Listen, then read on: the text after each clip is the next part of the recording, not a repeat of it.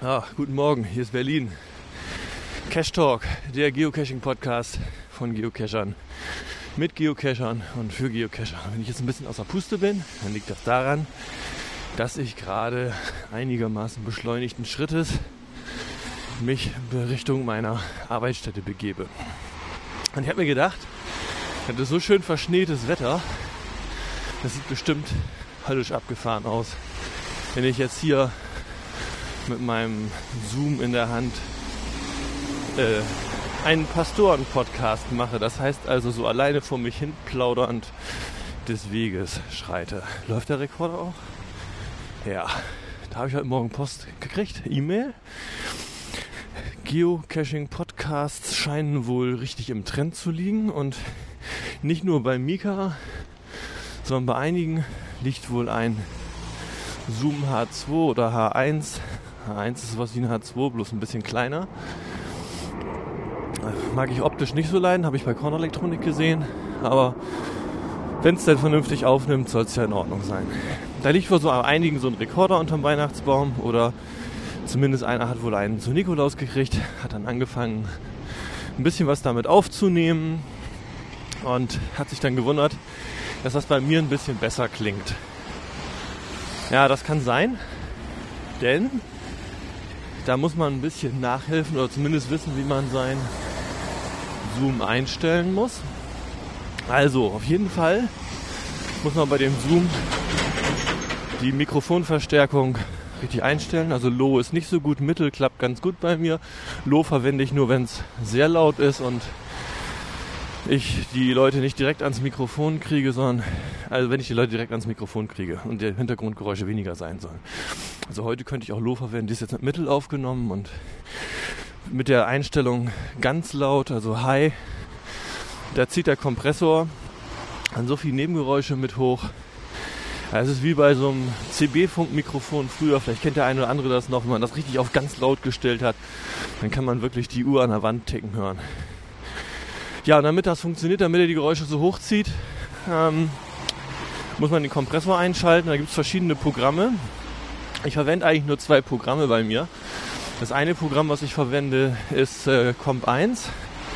Comp 1 ist am Zoom H2 so dieses Programm, ähm, ja, kompre universelles Kompressorprogramm. Und das nehme ich eigentlich für alle möglichen Aufnahmen. Wenn ich Podcasts mache, nehme ich immer Comp 1. Und wenn ich meinen Zoom an meinen Mischpult anschließe, ich habe so ein Yamaha-Mischpult und dieses Yamaha-Mischpult ist auch USB eingebaut. Ich könnte auch direkt am PC aufnehmen, aber irgendwie so rauschfrei und unkompliziert. Computerprogramme stürzen ja auch mal ab. Ähm, wie so ein H2 kann man sonst nirgendwo mit aufnehmen. Also schließe ich dann auch meinen Zoom an an mein Mischpult und dann gibt es eine Einstellung, die heißt Studio Limiter. Und dann brauche ich mich auch um nichts mehr zu kümmern. Und wenn ich dann einen Kompressor brauche, ist der in dem Mischpult eingebaut. So, da ist eine Ampel. Martin hat mir immer erzählt, in Holland soll man nicht auf die Ampeln, sondern auf die Autos und Fahrräder achten. Aber wir sind ja hier in Berlin, also achte ich mal, wie sich das gehört, auf die Ampel, damit ich auf dem Arbeitsweg jetzt keinen Fall für die berufliche Unfallversicherung werde. Ja, jedenfalls habe ich heute Morgen so eine Mail gekriegt. Wie machst du das, dass deine Podcasts dann immer so schön laut sind? Und das ist wirklich ein Problem, wenn man mit dem H2 was aufnimmt, sind die Aufnahmen typischerweise ähm, sehr zurückhaltend ausgesteuert. Und da sollte man dann hinterher noch Programme verwenden. Das eine Programm, was ich immer schon verwende, das ist MP3 Gain. MP3 Gain ist ein kostenloses Freeware-Programm und ähm, das ist einfach ein Programm, was man verwenden kann, um einen ganzen Arsch voll MP3-Dateien auf ein Level zu bringen. Also ich verwende davon die Linux-Version und die ist dann natürlich Kommandozeilen orientiert. Und dann gibt es dann so Parameter wie MP3-Gain, minus R, minus C, Sternpunkt MP3. Und dann nimmt dieses Programm sich alle MP3-Dateien und bringt die so gehörmäßig auf eine Lautstärke. Und das kann man halt auch ganz gut verwenden, wenn man jetzt so ähm, Musik hat für ein iPod und dafür sorgen möchte, dass diese Musik alles gleich laut ist. Ja, also, dass man nicht ständig die Lautstärke nachregeln muss. Insbesondere verwendet das Stieftochter von mir, ähm, wenn sie Musik aus dem Internet runtergeladen hat. Oh, jetzt wird es ein bisschen laut. Da kann MP3 gehen auch nichts. Aber egal, das kriegen wir schon irgendwie hin. An der Baustelle sind wir auch gleich vorbei. Also Musik ist aus dem Internet runtergeladen, heißt YouTube. Und dann gibt es so diverse Webseiten, denen gibt man einfach die Adresse von YouTube, also von dem Video an, wo die Musik drin ist, die man gerne haben will. Und dann kann man sich da einfach die Musik runterladen. Also als MP3 wird das dann so konvertiert und man kann es runterladen. Ja, und dann hinterher, wie gesagt, MP3 drüber. Wir war hier an der U-Bahn-Station Scharnweberstraße. Ähm, jetzt bin ich hier drin, deswegen klingt das gerade ein bisschen anders. Ja, also dann hinter MP3 gehen rüberlaufen lassen und MP3 gehen macht das dann alles auf einen Pegel. Wie gesagt, dieses MP3 gehen verwende ich schon ewig und damit werden die Podcasts dann auch hinterher so angenehm laut. Und was schön ist an der MP3 gehen Software ist, dass die Software selbst die MP3-Datei nicht ändert, sondern nur im Header irgendwelche Bits umsetzt und dadurch die MP3-Datei den gewünschten Pegel kriegt. Ja. Und ja, seit einiger Zeit erlaube ich mir auch den Luxus, ähm, also auch in mehreren Teilen aufzunehmen. Das heißt also, ich äh, drücke zwischendurch mal auf die Stopp-Taste. Das betrachte ich dann immer noch als live, weil es ja nicht geschnitten ist, sondern ich versuche da nur mal so uninteressante Stellen beim Aufnehmen wegzulassen. Aber sieht man sich auch manchmal. Da sagt man hinterher, oh, jetzt hätte ich den Rekorder ruhig mal noch laufen lassen können, wäre ganz schick gewesen. Aber das ist die Geschichte mit hätte, wäre, könnte. Und ähm, wir müssen ja auch nicht alles aufnehmen. Also es muss auch mal was geben, was man nur erlebt, wenn man selber beim Cash Talk dabei war. Meistens ist ja das mit dem Cash Talk so, dass der beste Talk der Talk nach dem Talk ist. So, zwei Minuten noch bis zur U-Bahn. Ich hoffe, ich falle nicht allzu sehr unangenehm auf, wenn ich gleich in der U-Bahn bin. Ja, jedenfalls, wenn ich also mehrere Teilchen aufnehme, das geht auch ganz gut. Ähm, dann drückt man zwischendurch mal eben auf die Stopp-Taste, da kommen dann mehrere Dateien raus. Unter Linux ist das ganz einfach, da kann man dann mit Cut die Dateien aneinander kleben. Mit Windows klappt das natürlich nicht und zwar ganz einfach deswegen, weil es keinen Cut gibt. Und dann gibt es ein Programm, das eigentlich Shareware. Und in der Shareware, also man soll es eigentlich bezahlen. Ja, das Flughafen Tegel hier in der Nähe, die machen ja auch bald zu. Dann wird es ja auch leiser in Reinickendorf. Jedenfalls, also wenn man dann mehrere Teile aufgenommen hat, dann gibt es ein Programm, was diese mehreren Dateien zusammenklebt und das wohl auch eleganter macht als die Cut-Methode, wo ja genau genommen die Header auch mit reinkopiert werden und so. Dann ist das wohl ein bisschen besser. Und die MP3-Dateien werden da auch nicht groß ausgepackt und neu eingepackt, was ja Qualitätsverlust bedeuten würde. Ich nehme mir mal gleich mit 96 Kilobit auf. 128 Kilobit erscheint mir schon von der Qualität her übertrieben und 96 ist dann doch ein bisschen weniger. Die Dateien werden ein bisschen kleiner, das heißt der Download geht schneller, der Traffic wird geringer und so weiter. Ja, gut, also wie gesagt, man kann also mehrere Teile aufnehmen und ähm, dann hinterher diese Teile zusammenkleben. Da gibt es ein Programm, das heißt MP3 Joiner und Splitter. Also man sucht nach MP3 Joiner Splitter, dann findet man das sofort. Ich habe es von Chip runtergeladen. Und die Share-Version, die man nicht bezahlt, ähm, so selten wie ich das brauche, werde ich das auch nicht tun und mich nochmal nach einem anderen Programm erkundigen oder umschauen kann fünf Dateien zusammenkleben und mehr Fitzel werden es bei mir sowieso nicht. Wir brauchen nur hintereinander reinzuschieben und dann klebt das Programm die Dateien zusammen und dann kommt was raus, was man hinterher verwenden kann, wenn ich dann mal unter Windows was machen muss. Ist selten genug. Meistens mache ich solche Sachen mit Linux. Also das sind die beiden Programme, die ein Podcaster unbedingt braucht. MP3 Join Split und MP3 Gain vor allen Dingen. Und dann gibt es noch die Geschichte ähm, das man richtig bearbeiten möchte, was ich ja nicht mache. Also ich mache ja Live-Podcast, das heißt, ich nehme auf, schneide da hinterher nicht dran rum, sondern die Dateien, so wie sie aus dem Rekorder kommen, werden auch hinterher ins Internet gestellt. Nämlich zum Beispiel Audacity. Audacity ist so ein Audioschneidesoftware, mit der man eben halt MP3 oder Wave-Dateien einlädt und kann dann MP3, Wave, OGG oder was auch immer dann rausschreiben und zwischendurch verschiedenste Effekte anwenden. Und ich meine, dass der Mika, der auch gestern dabei war, Das der, der, der Mika, der macht das, glaube ich, mit der Software. Also wenn der Mika seine Podcasts produziert, dann nimmt er dieses Audacity und bringt die alle auf normalen Pegel.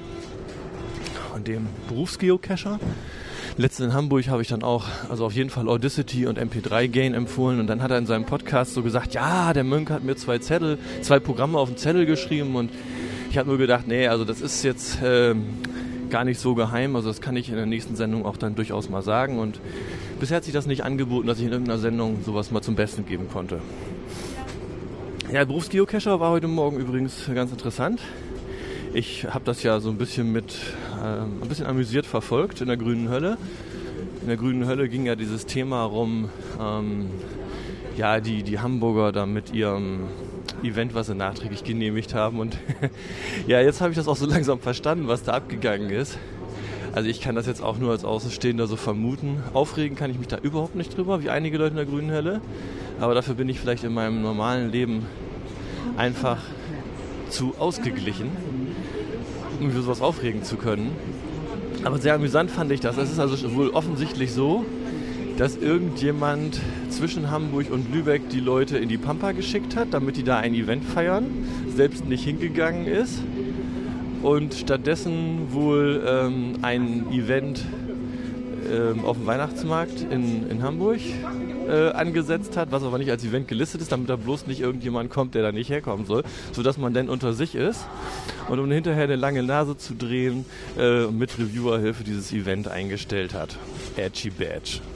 Ja, sehr lustig. Kann ich mich als Außenstehender sogar drüber amüsieren. Ist natürlich alles Kinderkram. Ähm, äh, also sehr merkwürdiger Umgang da miteinander. Aber ich muss sagen, in Berlin war das teilweise früher nicht besser. Mittlerweile hat sich das in Berlin, weil man mehr miteinander und nicht übereinander redet, ähm, verbessert. So, was kann ich jetzt noch machen? Ja, ich habe hier noch einen Zettel, ähm, wo ein paar Sachen draufstehen, die ich die letzten Podcasts so bringen wollte. Hm, Chaos Cacher steht hier als Stichwort. Chaos Cacher ähm, soll wohl auch noch irgendeine Plattform sein. Ich habe noch nicht mal drauf geguckt. Irgendwie bin ich nicht neugierig genug. Oder vielleicht nicht neugierig genug auf Dinge, die Geocaching angehen. Also irgendwie war das in der grünen Hölle Chaos Cacher und die Nutzungsbedingungen sahen dann irgendwie aus wie die von Open Caching, meinte einer. Okay, lasse ich mich überraschen. In der grünen Hölle habe ich dann ja letztens die, die Postleitzahlsuche ein bisschen verfeinert. Und bei dieser verfeinerten Postleitzahlsuche ähm, ist ja das Ergebnis dann, dass man diese eigene Karte angucken kann, diese Geoclub ähm, Karte, wo man dann sehen kann, welche Mitglieder wohnen bei mir in der Nähe. Und das funktioniert natürlich nur bei den Mitgliedern, die ihre Postleitzahl auch richtig angegeben haben. Also wenn die Leute ihre Postleitzahl nicht richtig angeben, dann klappt das natürlich nicht. Wenn Sie Ihre Postleitzahl richtig angeben, also mit dem Ort dahinter vielleicht sogar, dann ist das auch eindeutiger. Dann kann man auch sehr schön sehen, welche Geocache sind bei mir in der Nähe. In Berlin sieht das zum Beispiel so aus, wenn die Leute nur Berlin reinschreiben. Dann werden die irgendwo in der Nähe des Alexanderplatzes verortet. Und wenn die ähm, Geocacher im grünen Forum, also in einem Geoclub, Postleitzahl angeben und Berlin, dann klappt das auch mit der Gegend. Naja gut, also man kann das schon ganz schön sehen. Die besser Caches sind drin. Und was ich jetzt ganz gerne noch hätte, also man kann ja im Geoclub oben aussuchen. Ähm, ich möchte geocaching.de, geocaching.com oder opencaching.de und vielleicht auch bald opencaching.com die, die Karte sehen. Dafür brauche ich natürlich noch so Geocaching-relevante Karten, die man mit ähm, Lat, Long und Zoom als Parameter aufrufen kann, also mit Längen- und Breitengrad. Und das würde ich also ganz schick finden. Also vielleicht hat da ja noch jemand eine Idee, was man da noch machen kann. Ich weiß derzeit noch nicht, wie man bei Open Caching die Karten aufrufen kann, sodass sie mit Parametern gestartet werden. Aber es müsste ja irgendwie dann irgendwann mal gehen. Ach ja, Open Caching kommen, genau. Da habe ich mich heute Morgen auch mal angemeldet.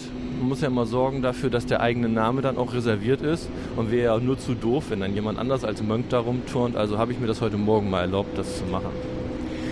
Denn wollte ich meine Caches dann auch bei OpenCaching.com eben listen. Wir sind ja gar nicht so. Meine Caches sind ja für alle da. Wenn ich die nur von bestimmten Leuten suchen lassen würde, dann würde ich einen Zettel irgendwo hinhängen oder auf ein Event einen Zettel verteilen. Hier meine ganz geheimen Caches. Aber soll ja jeder machen, deswegen lässt sich bei Geocaching kommen, deswegen lässt sich bei opencaching.de und natürlich würde ich auch bei opencaching.com listen. Da kann man GPX-Dateien hochladen mit den eigenen Funden und mit den eigenen versteckten Caches. Tja, bin ich ja bei Geocaching.com kein Premium-Member mehr. Ähm, da frage ich mich natürlich, ob ich diese Dateien überhaupt noch kriege. Vielleicht hat da immer jemand einen Pointer für mich. Oder ich frage in der grünen Hölle. Oh ja, das ist bestimmt toll. Wenn ich in der grünen Hölle frage, wie liste ich meine Caches bei OpenCaching.com, dann wird vermutlich Folgendes passieren. Auf der ersten Seite sinnvolle Antworten. Und die nächsten drei bis zehn Seiten kommt dann irgendwie, was soll das? Und wofür macht man das überhaupt? Und was bringt Open Caching? Und ich liste da nichts. Und dann schläft der Fred ein. Und zwei Jahre später findet irgendjemand dieses uralte Thema und fragt sich, was die Frage eigentlich soll. Das ist doch eigentlich ganz einfach. Jo. Dann haben wir die Sendezeit für heute auch schon wieder gut geschafft. Morgen ist das äh, Geocaching-Event im Neumanns in Moabit. Da werde ich dann wohl auch dabei sein und auch dabei sein wird mein Gesprächspartner von gestern. Ich nenne ihn mal Knecht Ruprecht, also der mit der Adventsserie, Adventscache-Länder. Und der hat irgendwas erzählt von Challenges und von Challenges habe ich nun mal noch gar keine Ahnung. Das wäre mal ganz spannend, den dazu ein bisschen zu fragen. Und vielleicht kommt sogar meine kleine Französin, das würde mich ganz besonders freuen. Spyme könnte auch da sein. Ja, und dann grüße ich einfach mal äh, am Ende des Talks diesmal Spyme und Idefix, meine kleine Französin und alle, die morgen noch beim Biroliner Stammtisch sein werden. Tschüss!